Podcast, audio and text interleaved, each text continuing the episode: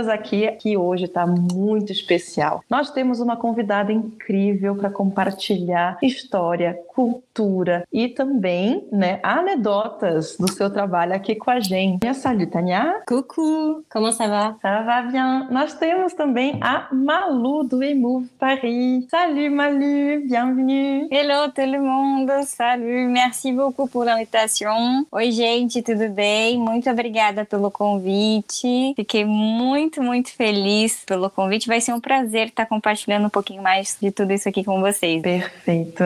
Malu, a gente que te agradece enorme, enormemente. Eu sempre falo enormemente.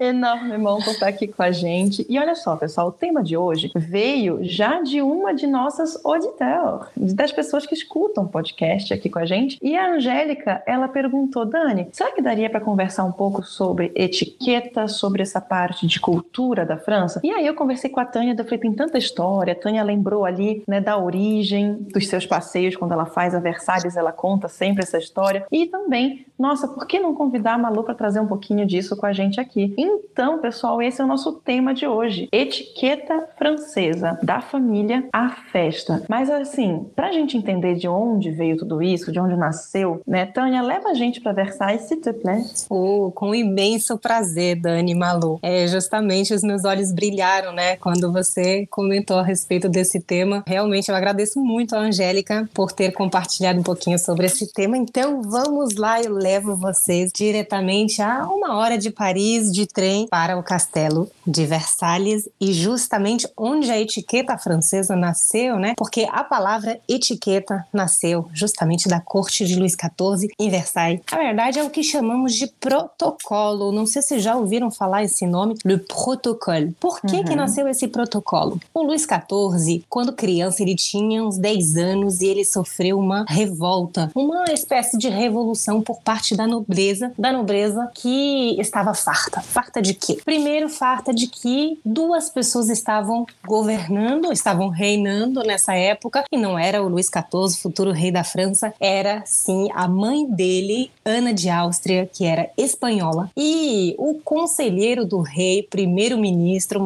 Que era italiano. E isso a nobreza não aceita, mas não aceita de jeito nenhum. Além disso, estão aumentando cada vez mais os impostos, então não passa mesmo. Por isso, esses anos de revoltas. Mas é bom entender isso por quê? Porque Luís XIV justamente decidiu construir Versalhes e impor essa etiqueta, esse protocolo, justamente para tentar combater essa conspiração, né? Essa conspiração por parte da, da nobreza. Então, tá aí que nasceu essa etiqueta. E o que é, então, Tânia, esse protocolo? É quando Luís XIV acorda às 8 da manhã, ele tem que ficar é, se, se vestindo, fazendo a toilette dele na frente de 300 pessoas, fazendo as orações dele, tudo isso na frente dessa nobreza toda, justamente para eles, a nobreza, não ter tempo de conspirar contra o rei. Então, se a gente não entende isso, não não entendemos Versailles e não entendemos a etiqueta francesa. E então a etiqueta francesa ela faz parte do nosso patrimônio, né? Tanto quanto a gastronomia. Gente, eu tô aqui e tentando visualizar tudo isso. Para quem gosta de visualizar e quem gosta de trazer isso para imagens, eu vou recomendar a série Versailles, que é uma série de produção francesa com atores ingleses. Se eu não me engano, está disponível na Netflix. Mas meninas, se vocês tiverem outros livros ou também outras séries e filmes para recomendar, podem falar agora, que, que é para o pessoal tipo ter essa ideia, imagina, aquele espetáculo, né, que para ele, para o rei, né, era um espetáculo dele. um momento dele brilhar. 300 pessoas assistindo a pessoa fazendo sua toaleta? Que isso? Exatamente. E hum. tinha pior, né? Porque, na verdade, eu conto muitas vezes essa, essa anedota durante as minhas visitas guiadas é que o rei, ele autorizava alguns nobres a assistir assisti-lo, né, no hum. vaso sanitário dele, na Olha, lá, lá, lá, na cadeira furada. Então, imagina só. E tinha um título de nobreza para isso. Então, era um ah, grande creio. privilégio. Que privilégio. Hoje em dia, eu vou dizer, o meu cachorro tem esse título de nobreza, não porque eu dei a ele, mas porque ele insiste em empurrar a porta para esse título de nobreza. Isso. Eu compartilho do mesmo. O título de nobreza, ele se chama titre d'affaires. Titre d'affaires tudo certo. Então tinha um comércio ali também, tinha assim, durante que o rei estava ali fazendo as suas necessidades, eles já estavam ali elaborando um plano comercial, alguma coisa. Então, era realmente para assistir o rei para eles não terem tempo de conspirar mais uma vez, né? Então tudo era muito bem pensado. E o Luís XIV que estava por trás disso tudo. Gente, Meu Deus. eu sou buspe.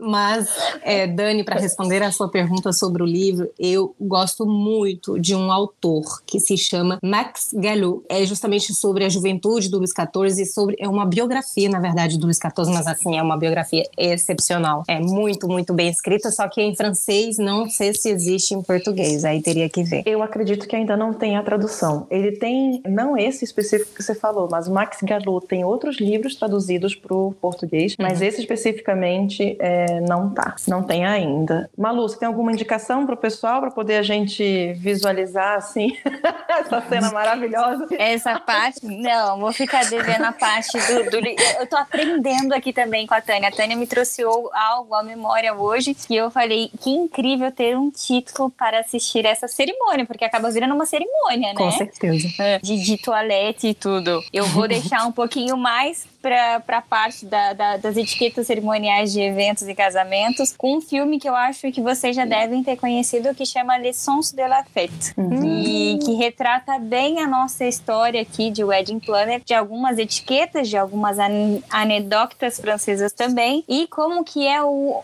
envers do decor que uhum. a gente trabalha. Tudo fica lindo, maravilhoso, mas tem também as suas estrelinhas por trás. Gente, que maravilhoso.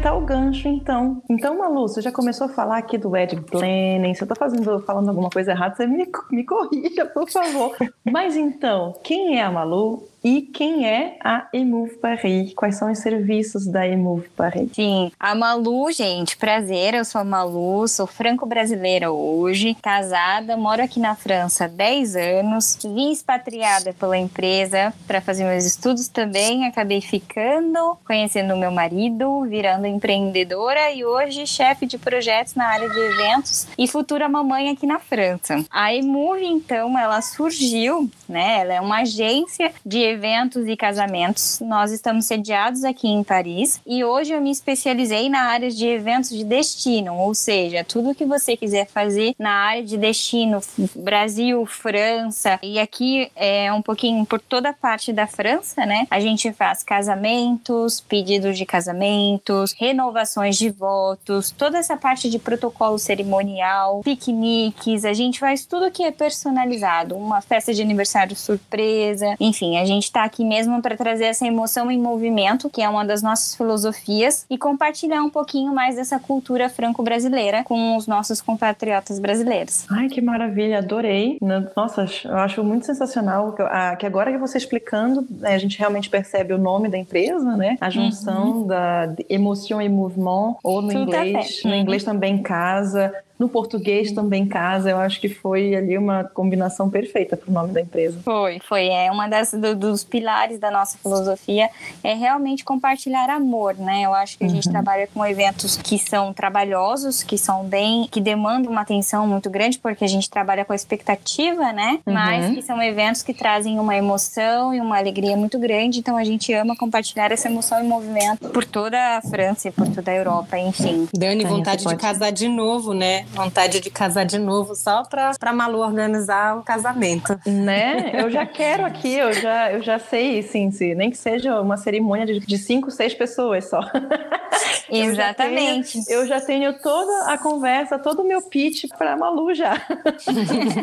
Perfeito. E a gente faz, a gente faz, porque a gente tem que comemorar, né? São cerimônias que, que marcam a nossa vida. Eu fiz cinco anos de casado ano passado, eu também já aproveitei para fazer minha renovação de votos. Eu acho uhum. que marca, né? São etapas da nossa vida que a gente marca. E não só isso, mas também eventos personalizados, como um aniversário surpresa aqui em Paris. Fazer algo que, que fuja do protocolo que a gente vai falar daqui a pouco, mas do cotidiano e que marque, né? Que traga, assim, memórias uhum. realmente afetivas e tangíveis daquele momento, né? Exato. Muito legal. Malu, justamente, eu tenho uma pergunta aqui para você. Qual foi o lugar onde você organizou um, um casamento, um, um evento que te emocionou mais? Qual foi o lugar que te emocionou mais? Olha, eu acho que foi. Eu gosto muito de eventos, de castelos, essas coisas, mas eu sou bem natureza, assim. E um evento que me emocionou bastante dessa, desde que a Imove começou foi um casamento que a gente fez é, também na praia. E eu achei que ficou muito assim, real, muito presente dos noivos. É, eles estavam muito emocionados. Eles estavam.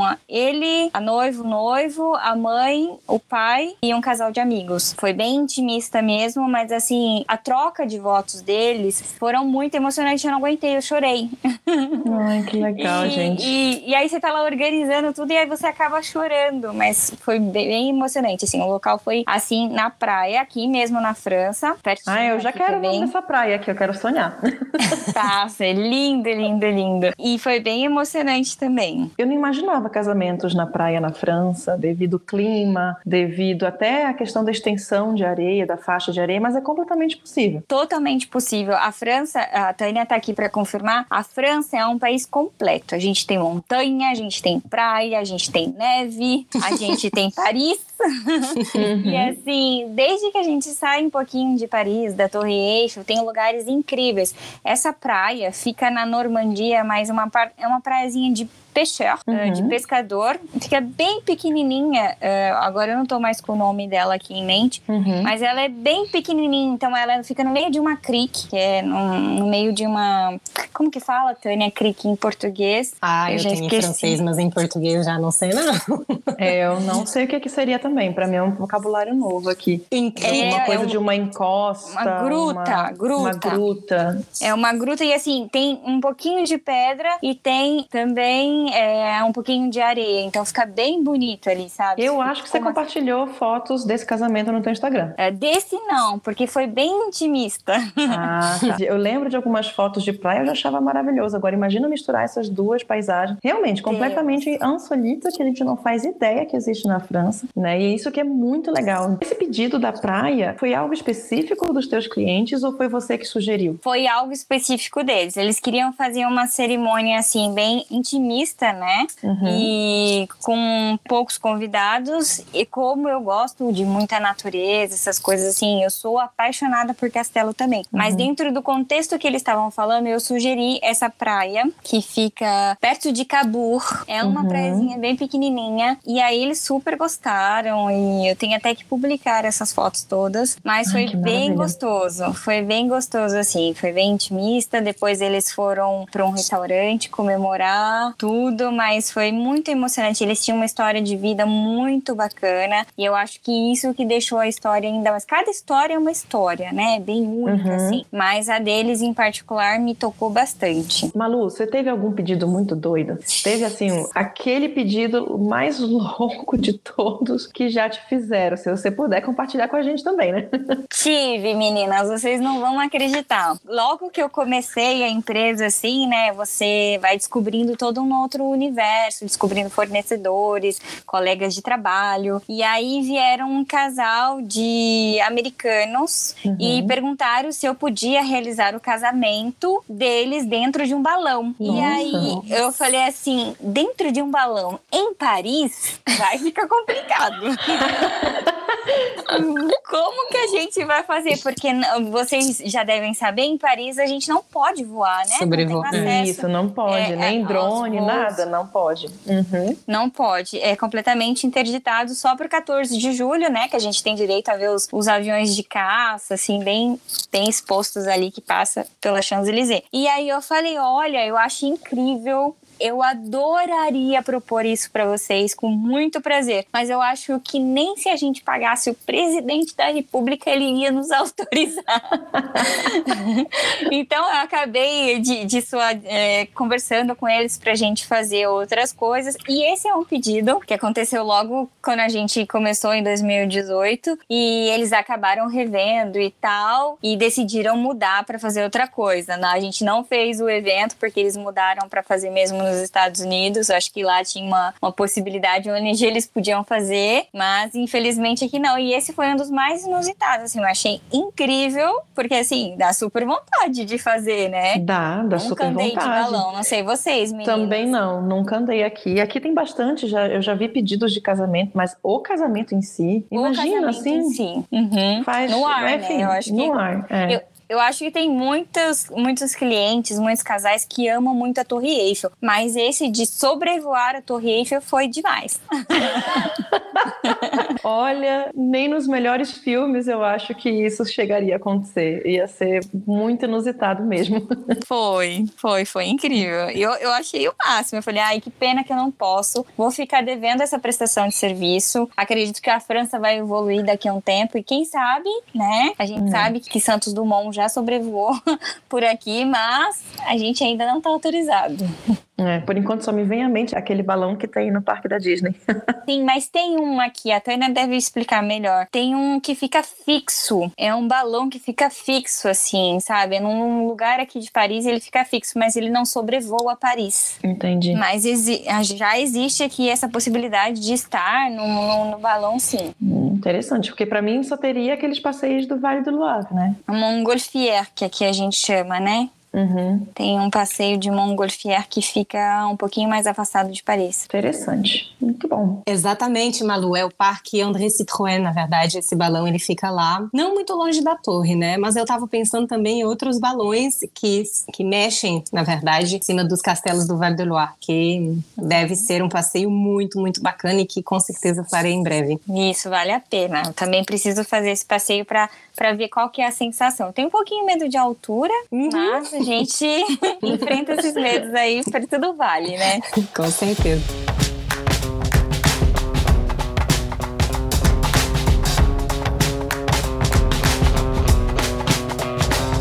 Malu, e no seu cotidiano, a etiqueta francesa fez mudar algumas coisas no seu dia a dia? Ou você, ou você seguiu esse padrão de costumes brasileiros? Não, totalmente. A filosofia da Emove, por estar baseada aqui na França, hoje eu sou francesa, eu sou apaixonada por essa cultura. É uma cultura que eu acho que é muito mais leve, é muito mais delicada, tanto que eu tenho um perfil realmente mais voltado para o fine art, que é essa parte da elegância francesa, né? Essa parte de tons claros, essa parte de, de, de mistura mesmo de, de cultura de leve, né? De leveza, de nobreza. Então, sim, hoje a Imove ela trabalha mais com os protocolos franceses do que os protocolos brasileiros. Você trouxe essa palavra protocolo e é bem o que a gente usa mesmo, porque na etiqueta barra protocolo brasileira a gente tem muita coisa porque a gente não tem a possibilidade de ter um castelo como a gente tem aqui. Na França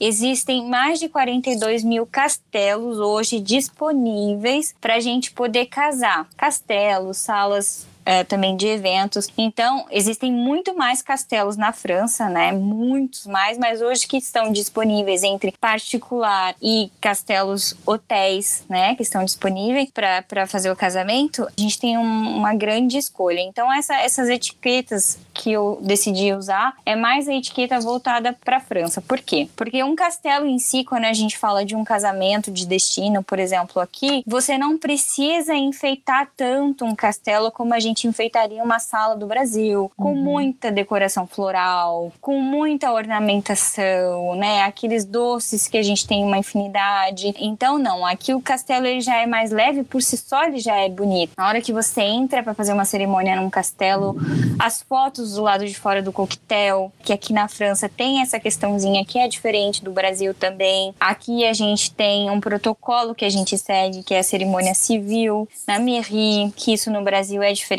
daqui. A gente segue para um vin d'honneur, que é um coquetel, né, mais elaborado. E o que é diferente da França e do Brasil nesse vin d'honneur é que nem todas as pessoas que são convidadas para o casamento são convidadas para o vin d'honneur. Ou são algumas pessoas que são convidadas somente para o vin d'honneur e outras para a cerimônia, o jantar, a cerimônia religiosa, estou falando, e o jantar à noite. Então isso é mais interessante e acaba sendo mais leve a forma forma como a França trata os convidados. Aí você vai falar assim: ah, pode ser parecer antissocial para um brasileiro. Até pode, mas quem pode vir por um coquetel, né? Quem pode uhum. vir para o Vandonel? Os amigos do trabalho, algumas pessoas, os amigos dos parentes dos pais, que aqui também temos essa cultura, Tânia, você me corrija se eu estiver errada, mas a gente tem essa cultura de convidar os amigos dos pais, né? Principalmente uhum. se os pais participarem do casamento, que muitos aqui participam. Uhum. Então, isso é uma forma de receber essas pessoas que nós não temos tanta intimidade, uhum. porém que eles participem ali desse momento também dentro dos protocolos de casamento. Nossa, eu acho isso uma divisão muito interessante, porque você deixa o teu convidado muito à vontade. Aquela cerimônia, aquele convívio né, com, no qual ele vai participar, mais certinho, mais de acordo com a tua intimidade com aquela pessoa. Quando você falou, Malu, de convidar amigo dos pais, né, as minhas amigas que casaram lá em Belém, e Belém a gente tem essa ideia, todos os episódios eu comento alguma coisa da minha cultura de lá, né? Que aqui em Curitiba é muito diferente. Lá a gente tem, por exemplo, casamentos que são a festa, a igreja, em seguida a festa, com jantar e tudo, para 300, 350 pessoas. Você imagina o quanto que isso custa e que as pessoas às vezes são obrigadas a fazerem isso porque convida os amigos dos pais. É muito comum. Uhum. E aí, quando você Sim. tem essa separação, poxa, você sabe que assim, a pessoa ela não tem tanta intimidade com os noivos, de dançar, de festejar, de. Tá, mas ela quer fazer uma cerimônia que é um pouco mais contida, é uma cerimônia ali que realmente mais um, como você falou lá do coquetel, um encontro que tem já uma ambiance, que já tem um, um ar de um pouco mais é, formal, não é tanta intimidade. Diferente do jantar, as pessoas vão beber vinhos e vão dançar a noite inteira e vão se abraçar e vão tirar foto de uma foto. Aí você já pensou misturar todo mundo? Você tá lá, super feliz com os seus amigos da infância, se abraçando e tá não sei o que, tirando foto. E daí os amigos do trabalho estão na mesinha sentado? Fica chato? Exatamente. Hoje em dia, eu sempre prego a filosofia de o que, que é o casamento para vocês. A gente está vivendo uma fase de transformação e o Covid trouxe isso muito a fundo para a parte de intimista. Existem casamentos grandes, numerosos aqui. Eu estou com uma agora de 250 pessoas também previsto, mas assim, são porque os noivos vêm de uma tradição, vêm de origens, né? Aqui na França a gente diz origem é, tal. Eles, do, das duas partes, tanto do noivo quanto da noiva, tem muita família e todos estão aqui presentes. Mas, uhum. hoje em dia, no protocolo e dentro do contexto atual que a gente vive, quanto mais intimista e quanto melhor a gente puder dividir essas situações, né? O que, que é amigo da empresa, o que, que é amigo dos pais. Isso daí é importante, porque eles vão se sentir muito bem convidados, não vão se sentir excluídos, mas também vão entender que um casamento é para a família. Então, uhum. isso, essa parte fica bem divididinha aqui. E o que eu acho mais legal, Dani, é que as pessoas não se sentem constrangidas com isso. Um Exato. brasileiro, ele vai achar isso estranho. Ele vai falar assim: nossa, mas por que convidou Fulano e não eu? A gente tem essa de meter o bedelho, né? E aqui não, aqui você já recebe o seu convite, o seu faire part, dizendo uhum. que você está sendo convidado para a mairie, que é o casamento civil, uhum. ou para o vin d'honneur, ou para o jantar. E a cerimônia religiosa. É mais trabalhosinho fazer o convite? Sim, é um pouquinho mais trabalhosinho de separar essas pessoas, mas também fica muito mais fácil, porque aí não tem essa, esse problema, essa problemática de você estar tá lá na festa dividindo com seus amigos de infância, tirando foto, e os colegas de trabalho sentados. Até porque a gente tem que saber dividir o que é colega e o que é amigo, né? Exatamente. Essa última parte que você comentou, então, que a festa, o jantar, ele é junto com, a, com o religioso. Então, não é hábito dos franceses casarem na igreja, como acontece aqui no Brasil? Sim, eles se casam, eles fazem a cerimônia religiosa. Normalmente funciona assim: tem casais que casam no mesmo dia e fazem o casamento do civil, por exemplo, num sábado de manhã às 10 horas. Uhum. Aí tem à tarde, por volta das 15, o Vandonel, o coquetel, para alguns convidados. Depois, por volta das 18, tem a cerimônia religiosa. E a cerimônia religiosa aqui na França, ela dura em média de uma hora e meia a duas horas Uau. de cerimônia. É, tem bastante intervenant. E aí, depois dessa cerimônia religiosa, aí passa-se para vir pro, pro coquetel e o jantar, né, para aqueles convidados que foram ali gentilmente convidados a participar desse protocolo. Mas tem sim. Nós temos as cerimônias religiosas aqui. É um casamento de francês, um em cada dez não faz a cerimônia religiosa. Eles optam por uma cerimônia laica. É, uhum. De 2017 para cá, a cerimônia laica tem tomado mais um rumo preponderante. Mas para os franceses que são católicos ou para os casamentos francos brasileiros aqui, eles ainda dão preferência para uma cerimônia religiosa na igreja. Entendi. E a igreja ela tem que ser aquela do bairro que a pessoa nasceu, a mairie é aquela onde ela mora? Tem esse protocolo também? Tem. A mairie normalmente tem duas formas de se casar na mairie. Ou porque você mora, por exemplo, se eu morar em Paris, dependendo do arrondissement que eu moro, né, do, uhum. do distrito que eu moro, eu vou ali entregar toda a minha documentação. Porém, se eu tenho um parente que mora numa, numa cidadezinha pequena do sul da França, por exemplo, e eu gostaria de fazer ali o meu casamento ali e fazer o casamento na igreja também, porque a minha avó casou ali, a minha mãe casou ali, eu tenho um afeto por aquilo, eu também tenho essa possibilidade de ir para o sul da, da França fazer o meu, o meu casamento lá, desde que eu tenha feito todo um protocolo de documentação, né? Porque isso tem que ser feito e tem que ser aceito. Papelada, gente. Tânia, Sim, você e... teve que repreencher essas papeladas no teu? Nossa, nem me fale, meu Deus. É muita burocracia, muita burocracia mesmo. Sim, e tem muitos brasileiros que, por exemplo, me perguntam se eles podem fazer uma cerimônia religiosa em português aqui na França. Existem Existem hum. alguns padres que fazem cerimônias religiosas em português, porém, para que um casamento brasileiro que não tenha nenhum vínculo social aqui republicano com a França, é preciso que o padre da paróquia do brasileiro, por exemplo, aí na sociedade de Curitiba, que ela uhum. vá na paróquia, na diocese de Curitiba, e o padre faça uma carta pro padre daqui, por exemplo, de Paris, né, dizendo: olha, os meus casais de noivo fizeram os cursos de noivos, eles gostariam muito de casar em Paris, porque Paris é a cidade dos sonhos deles, eles têm uma ligação. Dali você tem que fazer uma carta de motivação mesmo pro Nossa. padre. O padre recebendo essa carta, ele diz se ele aceita ou não esse pedido pedido. Uhum. Ele aceitando o pedido, ele vai liberar a data. Você não escolhe a data em função da disponibilidade da, da paróquia, Nossa da igreja. Senhora. E aí faz. É um protocolo bem demorado. E uhum. eu sempre falo para os meus noivos que o não, ele tem 98% de existir. Nossa, imagino. Vocês sabem que eu já presenciei um casamento na Madelena, na igreja de La Madelena. Ai, que lindo! Gente, eu acho que eram americanos, mas o, o padre fez a missa inteira em francês. Eu acredito sim, eu peguei acho que cinco minutinhos, alguma coisa assim só, então não consegui captar toda a essência, porque, né, não vou atrapalhar sentar lá. Como eu vi alguns turistas, tipo, no meio da entrada da, da noiva, o cara com o iPad, assim, tipo, filmando a noiva entrando, gente. Eu sei que realmente, coitada, deveria ser o sonho da vida dela casar naquela igreja. Os vestidos era assim, parecia é, desfile de, de moda, assim, de haute couture. Uhum, lindo, que lindo.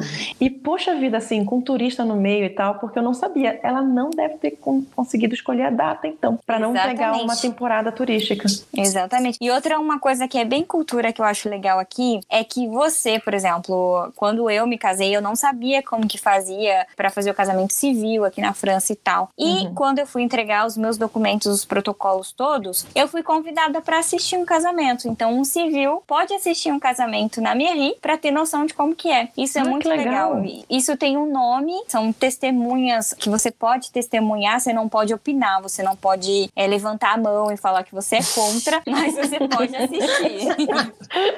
só que faltava. É, né? Era só que Isso é é muito legal, porque quando você chega aqui nesse universo de casamento, que é todo um universo paralelo, você se descobre muita coisa, né? Você se descobre como casal e descobrir toda essa parte também de burocracia que vamos combinar, a França tá assim no número um de burocracia. E aí é legal ter essa possibilidade de ver como que faz, porque dentro da, da cerimônia civil tem muitas anedotas. Por exemplo, os noivas chegam já com vestido de princesas, já vêm vestidas de noiva Diferente do Brasil que a gente separa um vestidinho social e tá tudo bem, né? Uhum, e também sim. pode casar de vestido social ou de roupa mais leve, uma roupinha específica, pode. Mas a maioria já vem vestida de noiva. Outra coisa, a noiva ela desce do carro e cumprimenta todo mundo. Ah, Já sim. no Brasil, isso não. A gente fica. Isso aconteceu comigo. Eu não Uhum. sabia dessa parte. Eu fiz todo mundo ficar esperando. subi pra cima da sala da Merri. E aí depois eu subi, que tinha minha música pra tocar, minha entrada. Mas depois eu comecei a assistir outros casamentos e tal. Eu falei, ah, mas por que, que a noiva desceu do carro e foi cumprimentar todo mundo? Ah, porque já é cultura, é costume e tal. Olha. Eu, Ai, meu Deus, eu fui super antissocial. Os meus E Malu, essa salutação, ela é tipo a mãozinha ou você tem que dar dois beijinhos? A maquiagem fica como? Porque Não, você tem uma abraça, coisa, né? você- Que você, meu Deus, daí você tem que estar ali com blush na bolsa, tem que ter alguém para retocar para as fotos, você não vai ficar metade do, do- da maquiagem no rosto dos convidados. Verdade, não, você sai, você abraça, e dependendo da, da cidade que é o casamento, se for mais pro interior, né, Tânia, confirma pra mim. Mas você dá até quatro beijos, se eu não me engano. É exatamente isso. Temos até um site, é, justamente pro, em função da cidade, em função da região onde você está na França, tem menos ou mais beijinhos, né? Em Paris são dois beijinhos, mas pro sul são quatro. Uma vez eu encontrei uma pessoa que diz: Não, comigo é cinco, comigo são cinco beijos. Meu Deus, a gente passa Meu a vida Deus. dando beijos, então. É verdade. E outra coisa, Dani, é que os meninos Uhum. também se cumprimentam com beijos, não é só as ah, sim. Então, aqui, desde que você é amigo mesmo, é, virou amigo, é beijinho também, sabe? Então- Não tem aquela coisa do Brasil de chegar a dar um tapinha nas costas. É, não, vem aqui, Sim. dá um beijo sim. Então, por exemplo, se eu tô saindo ali do carro e aí tem colegas de trabalho, tem pessoas assim, sei lá, vamos supor que, eu- que misturou todo mundo ali, tá? Só para poder a Uhum. gente conseguir e- escalonar a bisa. Uhum. Com um colega de trabalho também, eu, eu te- teria que pegar na mão e dar dois beijinhos ou eu dou aquele, aquele, aquela acolada, assim, um pouquinho mais, aquele abraço um pouquinho mais contido e dá, dá dois beijinhos. Porque aqui, quando você, quando você fala, Malu, ah, eu tive que abraçar e tal, gente, eu um abraço aonde os ombros se encostam, tem menos espaço entre as duas pessoas, um abraço bem afetivo. Mas é assim ou a gente tem que deixar um pouquinho mais distante e daí encosta as duas bochechas? Como é que seria isso, assim, de diferença entre um desconhecido, da, vamos supor que tem alguém ali passando na rua que queira falar com a noiva, o turista, aquele Tem, que tem é muitas- o seu colega e aquele que é mais íntimo, que é seu familiar e tal. Então, normalmente, mesmo que seja colega de, de profissão ali, você os convidou porque você já tem uma certa intimidade com eles, né? Uhum. Então você acaba cumprimentando de forma social, com dois beijinhos aqui para a região de Paris e Ile-de-France. Você acaba cumprimentando com dois beijinhos e tal. Depende do grau de intimidade que você tem com as pessoas. Esse é um primeiro, é um primeiro parâmetro, né? Uhum. E com a família e tal, aí sim, família abraça, né, aperta. Os franceses são mais de beijo, né? A gente que é muito mais de abraço, né? Aí Uhum. depende, tem algumas pessoas que gostam de, de abraçar e abraço, mas não existe uma regra, ah, vamos fazer assim. O que existe é o grau de intimidade, que vai determinar a forma como você vai se relacionar com, com essas pessoas. Mas normalmente eles cumprimentam porque eles felicitam vocês, né, os noivos, e aí eles cumprimentam com um beijinho. E outra coisa também que vem nessa parte de cumprimentar é que as pessoas levam flores pra mim. Hum, Sabe? uhum. Então, é. Não sei se aconteceu com você, Tânia, mas no meu casamento eu tinha pelo menos uns 5, 6 buquês de flores, assim, dentro da Merri, que não fazia parte da decoração, mas que eles of- é, ofere- nos ofereceram com um envelope Uhum. com um valor financeiro dentro. Hum, É, é que eu casei no Brasil, né, Malu? Então o protocolo foi Ah. diferente, mas. Mas eu tenho certeza que um dia eu vou casar aqui na França, então será Ah, com certeza, aquela, aquela cerimônia de celebração dos anos de casados ali, a renovação de Sim, votos, renovação né? de votos. Renovação de votos e tal, que delícia.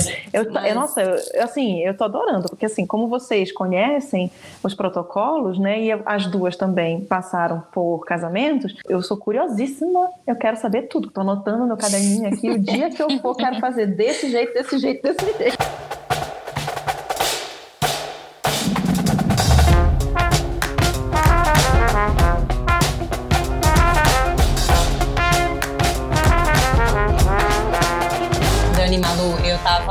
Sábado aniversário do meu melhor amigo, os 30 anos dele, né? Eu trabalhava de manhã, então só pude ir à tarde. Quando eu cheguei, eles tinham alugado uma casa a uma hora de Paris, no interior da França, na Normandia. E quando eu cheguei, eu tive que ir, então, faire la bise todo mundo, até as pessoas que eu não hum. conhecia, porque, tipo, era normal. E porque também é uma categoria assim, é, éramos jovens, né? É, tipo, não tinha ninguém, eu acho que até 35 anos. Então, realmente tinha que cumprimentar todo mundo e, e faire la bise. É, agora, para uma pessoa que não conhecemos realmente, que não é amigo do nosso amigo, etc., uhum. já a gente serra la main, né? Ou seja, isso, só, é que a gente fala isso em ah, português? A gente só aperta as mãos. Só aperto, aperto de, de mão. mão. Exato. Isso, aperto de mas, mãos. Mas como a Malu falou, né? É, entre dois homens, quando eles se conhecem, é la bise, beijo, beijo e pronto. Dois tá. beijos, tá. é isso mesmo. É completamente normal dois homens uhum. é, se beijarem na bochecha aqui. Entendi. Uhum. E assim, meninas, me veio aqui uma curiosidade. Quando a gente tem quatro ou cinco beijos por região ali, é, começa pelo mesmo lado da bochecha? Porque eu sei que na Itália tem uma coisa de ser o oposto, né? Que quando a gente no Brasil, a gente vai oferecer, vai faire la bise, a gente vai dar os dois beijinhos, eu ofereço a minha bochecha direita. E na Itália, se eu não me engano, em alguma região, tem ali que você oferecendo a bochecha esquerda. E daí pode dar um confronto ali, pode não ser faire la bise, nem um bisu.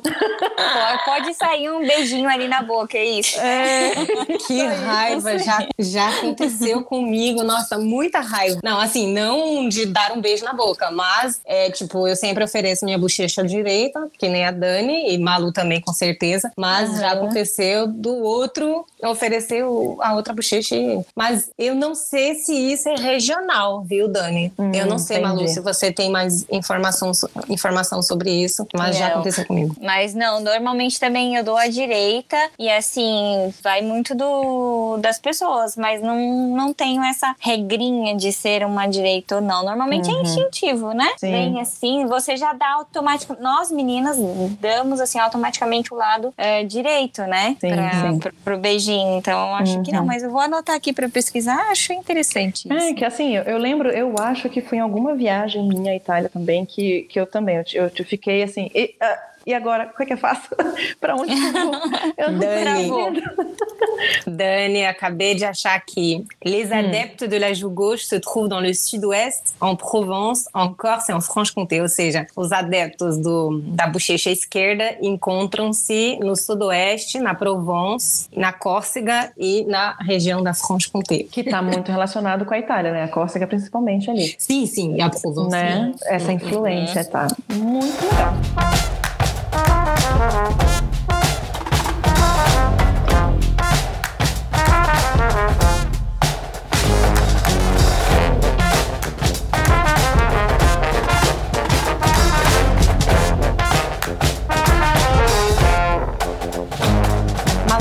Fiquei mega curiosa. Qual foi, assim, a regra da etiqueta francesa que mais te chocou? É, no sentido, quando você foi pela a primeira vez no restaurante, que é, você conheceu a, a família do seu marido, o que mais te chocou?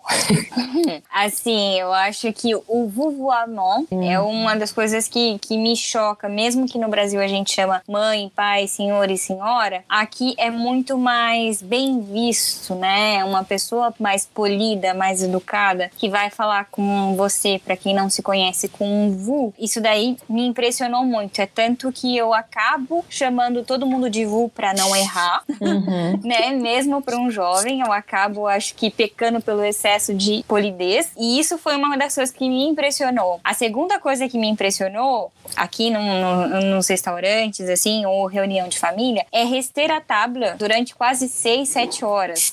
Uhum. Isso foi assim gente comentou disso. Ai. Incrível, principalmente Natal, festa, essas coisas. Você só sai da mesa, isso para todos, crianças inclusos. É. Você tem a regrinha de que você chega, aí tem o coquetel, a gente aproveita ali do coquetel. Aí, principalmente se for um Natal, acho que vocês já devem ter comentado sobre isso, né? Tem as regras: entrada, prato principal, salada, queijo, depois sobremesa, e depois tem café ou chá. Depois, ainda dependendo da quantidade da noite, se ela for estendida, tem uma sopa, uh, tem, né? Então é, é, bem longo. Eu acho que isso daí para mim foi a primeira. Eu não estava preparada para tudo Gente, isso. E isso é muito interessante porque é realmente assim uma coisa muito cultural da valorização daquele momento, do, do, da valorização do que é estar à mesa, o que é permanecer uhum. né, na mesa com os seus familiares e nessas é, celebrações especiais e o quanto que talvez as culturas americanas, né, incluindo do norte ao sul, de todos os continentes, perdeu um pouco disso, dessa valorização do momento presente, da valorização do momento à table. França fica muito claro que é realmente lá remonta à época da criação da culinária francesa, na época dos reis. Sim, se chama l'art de la table, que é realmente tem todo um protocolo ainda de colocar a louça na mesa, qual tipo de colher, isso daí entra mais para uma etiqueta que você sempre que você for num restaurante mais gastronômico aqui na França, um restaurante étoilé, você vai ver que tem as regras dos garfos, dos talheres, do menor para o maior. São regrinhas que você acaba acostumando e que são regrinhas que se aplicam no cotidiano também hum. da família, né? A, a, minha sogra fala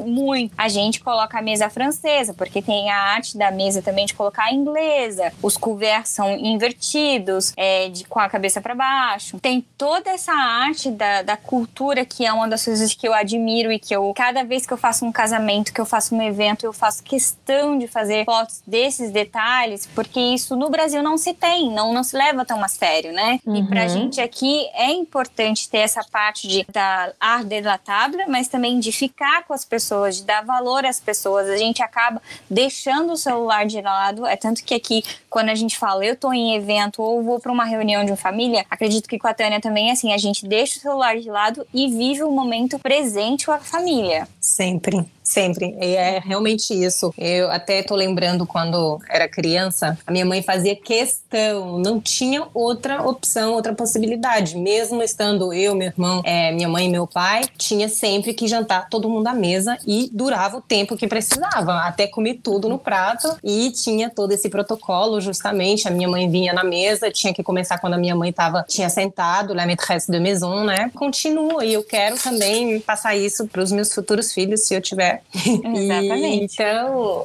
eu acho isso realmente essencial. E é um momento que você pode compartilhar, você pode comunicar sobre o seu uhum. dia com, seus, com a sua família. Então, é essencial, em vez de ficar na frente da televisão, eu uhum. acho, assim, para mim seria um pavor ficar na frente da televisão comendo, sendo que a minha família tá, tá dentro de casa. Mas. Uhum. Exatamente. E, e, você falou, Malu, sobre a etiqueta inglesa também. Eu acho muito uhum. engraçado, porque realmente é uma etiqueta totalmente diferente. Por exemplo, nós nós franceses, quando comemos e que a, uma das mãos está livre, né? Temos que colocar a nossa mão em cima da mesa, ok? Já os ingleses uhum. é nos joelhos, é algo totalmente diferente. Gente, é. eu faço muito isso. Eu como com, uhum, eu como com uma mão no joelho e assim, o, é ruim porque eu sou meio que desproporcional de tronco e perna, eu fico torta.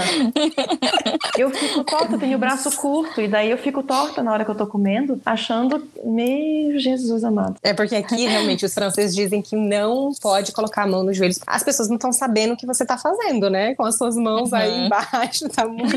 É verdade. De uma parte do corpo que não queremos saber. É, fica duvidoso. Exato. É, outra coisa também que eu acho legal, que também, é, não, não que me chocou, mas eu aprendi, né? E eu acho que é super válido, que aqui na França, quando você tá num jantar em família ou num restaurante, normalmente você não vai ter nenhuma boação gasosa, uhum. Coca-Cola, softs, essas coisas, ah, na entendi. mesa durante o jantar. É só o vinho e água. Exato. Né? Então você nunca vai ver uma garrafa de suco de laranja ou um, uma garrafa de um refrigerante na mesa durante o jantar. Não. Isso daí é só servido para o coquetel aperitivo. Depois, na hora dos pratos principais, é vinho e você sabe que tem vinho para tipo de carne, vinho branco, vinho rosé uhum. E o tinto. Então eles apreciam mesmo a boa mesa, a boa qualidade da bebida e nada que não vai acrescentar, porque venhamos e convenhamos, um, um refrigerante não vai acrescentar na comida, né? De não. jeito nenhum. De jeito e com certeza vai, tipo, porque como é muito doce, tem bastante açúcar, né? Não deixa uhum. você comer depois, porque você fica Exatamente, já cheio, vai mascarar. Doce, vai mascarar total ali o negócio. E é muito interessante porque isso vem também da, da própria questão da nutrição, né? Da, do hábito alimentar do francês, de respeitar uhum. o sólido e daí a questão questão do líquido, ele vem em pouca quantidade. Qual que é a média, gente? Em ml ou, ou centilitro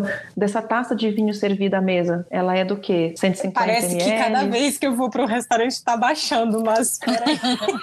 Só sei isso. Eu chuto que são é, 150 ml ou lá os 15 centilitros. Isso de, depende do tipo de álcool, né? Ah, Mas tá. normalmente é, tem um, um verre, um petit verre, pode Uhum. ser uh, 50 centilitros, mas é, depende, do- depende do restaurante mesmo. Mas eu tenho Hum, essa mesma entendi. impressão que a Tânia falou. Eu acho que cada vez mais está diminuindo. Não sei porquê. Ah, é o preço das coisas, gente. É, é- é a regra do mercado. Você diminui a quantidade e mantém o preço. Estão dizendo aqui 10 centi uh, centilitros, então 100 ml, né? Isso, Uhum. 100 ml mais ou menos. Então pense que assim, é, servir 100 ml ali durante a refeição, por mais que seja várias vezes servido, é, preencha aquele copo, enche aquele copo várias vezes, mas aqui no Brasil o hábito é de pegar um copo de 250 ml e colocá-lo de uma única vez ali na tua frente e você consumi-lo com, com a tua refeição. E isso atrapalha a digestão, a digestão atrapalha um monte de coisa. Então, realmente, é um hábito muito mais saudável. É, A Uhum. questão desse respeito com a tua digestão, o tempo que você tem para consumir cada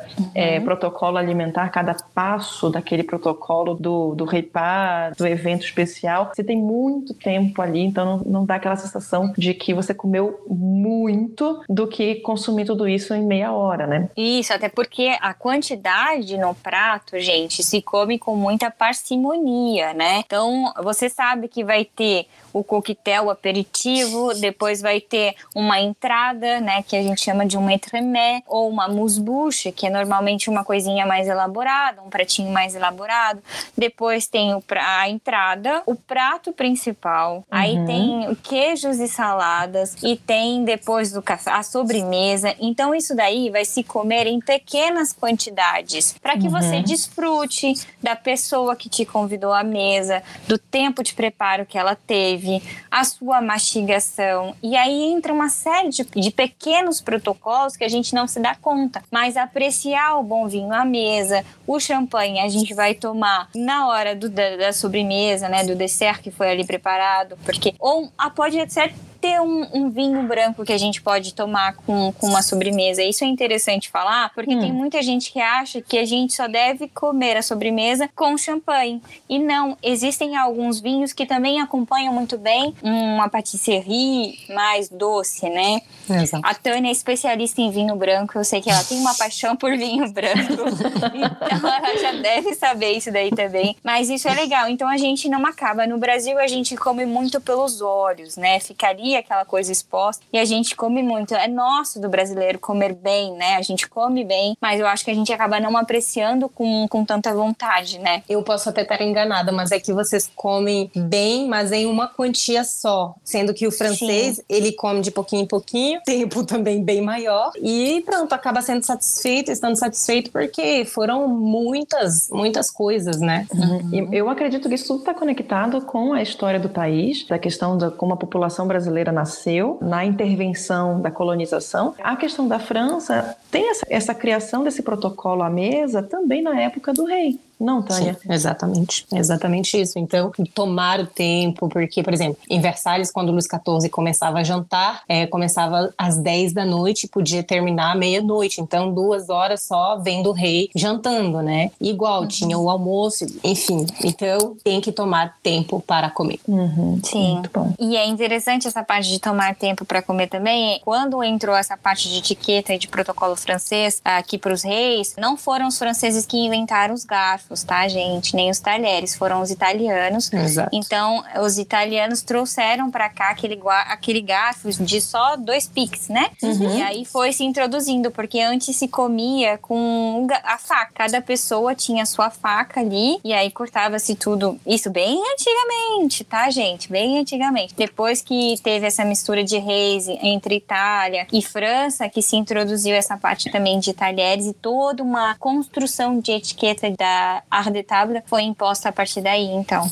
Exatamente. Gente, eu tô amando o nosso bate-papo. Eu acho que o pessoal aqui também deve estar cheio de perguntas. Então, se vocês tiverem outros questionamentos, arroba Paris Sensacional, arroba Laladani, arroba Emove Paris no Instagram, mandem as suas contribuições pra gente, para poder, quem sabe, reconvidar a Malu pra gente falar aqui, tirar mais dúvidas, responder as dúvidas de vocês. Eu ia amar fazer um, um episódio assim. Vai ser um prazer, vai ser um prazer compartilhar. Dani, só para terminar aqui com justamente essa etiqueta, quando uhum. os convidados chegam na casa da maîtresse de maison, é hum. geralmente necessário levar um presente, né? E o que que a gente leva de presente? Geralmente um buquê de flores, eu não sei se no Brasil é igual, deve ser, é, ou se não uma boa garrafa de vinho, uma boa garrafa de champanhe. Pode ser também um livro, dependendo do seu da maîtresse de maison, né? É, pode uhum, ser que ela uhum. goste de livros, então um presente muito, muito bacana. E óbvio, a maîtresse de maison quando recebe flores, ela tem que colocar na hora é o buquê dentro do vaso na mesa. Isso também faz parte da etiqueta. Bem lembrado, Tânia, bem visto, porque isso daí também é uma, uma parte de você não chegar de mãos abanando. Uhum. não chegar, eu só vim para comer, né? Então, é, é uma parte de você é, agradecer pelo convite, né? Uhum. E fazer prazer a uma outra pessoa também. Chocolates são sempre bem-vindos também, se a pessoa gosta de Legal. chocolate. Então, isso é bem lembrado, Tânia, é verdade. Nossa, eu ia amar receber flores, assim. Eu, eu passei a fazer isso aqui no Brasil depois, claro, né, da imersão na cultura francesa, de ver aquele gosto do domingo das pessoas comprarem flores é, naturais para ornar, ornar a casa.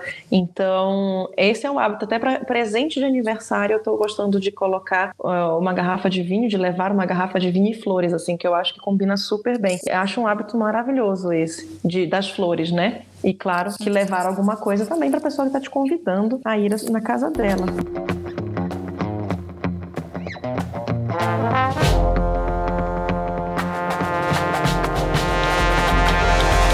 Malu, nos nossos episódios a gente costuma pedir para os nossos convidados falar alguma, alguma frase, algum ditado que goste, né? Então, será que você tem alguma frase que você, uma citação que você curte, que você ama de paixão, é, para os nossos auditores tentarem repetir.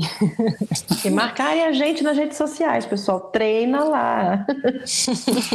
Exatamente. Tem assim, tem uma que eu gosto muito, que eu até coloquei no site da eMove, e que é uma das nossas filosofias também, quando a gente trabalha nessa área de eventos, ou quando a gente trabalha com amor e emoção, que é uma frase de Alexandre Dumas, que viveu ali na, na parte de Saint-Germain-en-Laye, muito conhecido, né? Tem até um, um castelo ali para ele também, que ele deixou como herança pra gente. E a frase chama a seguinte: Le plus heureux des heureux é celui qui rend les autres heureux. Então, o mais feliz do, dos felizes é aquele que deixa os outros felizes. Lindo. Lindo, é. Lindo demais, pessoal. Essa frase vocês vão encontrar nas nossas redes sociais escrita para vocês treinarem, que aqui fica uma citação maravilhosa. Amei. Pronto, pessoal. Então, eu acho que temos um podcast, né, Dani, Malu? temos um dos melhores que eu já já estou marcando como favorito aqui e querendo mais convidados e, e, trocar mais ideias, porque eu adoro quando tem convidado. Eu acho que é muito gostoso, é muito bom receber. Malu, mais uma vez, muitíssimo obrigada por ter aceito esse convite. Eu que agradeço, meninas, Dani, Tânia, vocês são mulheres que eu admiro bastante, que trazem conteúdo, que têm prazer em dividir. Vocês são Alexandre Dumas, que dividem dividem, Nossa, né, com a gente essa parte do mais feliz do feliz porque a gente tem a compartilhar o que a gente é. Então, se a gente é uma pessoa feliz, a gente compartilha a felicidade. Eu agradeço muito o convite, aceito voltar quando vocês quiserem para falar de outros temas, outros protocolos aqui, França Brasil, e vai ser um prazer dividir com vocês. Amei aprender também muito com vocês sobre essa etiqueta também de Versalhes, Tânia, foi muito interessante ter um título para assistir ao rei, fazer as suas necessidades, foi incrível. E contem comigo comigo para o que precisar. E quem quiser fazer o seu evento de destino aqui na França, entre em contato também com a gente, que vai ser um prazer organizar para vocês. Exatamente, pessoal. Então vocês já sabem, né? Para organizar qualquer evento aqui na França, é com a Malu, é com a Imove Paris. E se vocês quiserem aprender um pouco de francês, vocês já sabem, é com a Dani, né, Dani? Oui, Legion. Já pensou? Olha que, olha que trio maravilhoso. Você se prepara aqui, estuda um pouco do francês, o idioma, para saber falar e agradecer todo o teu cerimonial. Daí você vai lá e faz a tua festa, depois sai para uma lua de mel programada pela Tânia. Gente, pacote completo. temos, temos que fazer esse pacote completo acontecer. Eu já quero. Sabe quando arrepia, quando aquela ideia vem que dá um arrepio assim? É que dá boa? Uhum. Então, daqui a pouco vai sair um trio. uma Vamos, tríade de serviços. Maravilhoso. Exatamente. E a Tânia, como guia que conhece Paris, Versalhes, a França inteira, com muita, Gente, muita, muita bagagem, né? Isso é legal total. de conhecer. E quando ela fala, os olhos brilham, assim. A gente brilham, total. entra dentro do filme, né, Dani? Você tem a impressão total. de entrar dentro do filme? Eu viajo. Eu viajo na hora que ela começa a contar, tom de voz, é o brilho nos olhos, eu viajo. Daí, assim, gente, para quem é, como é que a gente fala? Os noivos, né? Quem, quem tá em lua uhum. de mel, não precisa se preocupar com nada com relação a isso. Uhum. Quando você viaja normal, sabe? Porque você tá sendo guiado literalmente em passos de nuvem, assim, eu adoro. Eu falei pra Tânia, assim, já foram muitas vezes que eu fui pra França, mas uhum. só com as nossas visitas virtuais, eu já tive uma outra sensação de viagem imagina pessoalmente. Exatamente. Se sentindo ali, né, colocando os pés ali, né, onde muita celebridade, muita história aconteceu, né? É, bem isso. Com certeza. Muito, muito obrigada por tanto elogio. Então, un gros, gros bisou à vous tous. Merci, un gros bisou les gens et voilà. Un, un très bientôt. À, à très bientôt. Salut, salut. Ciao, ciao. Au revoir.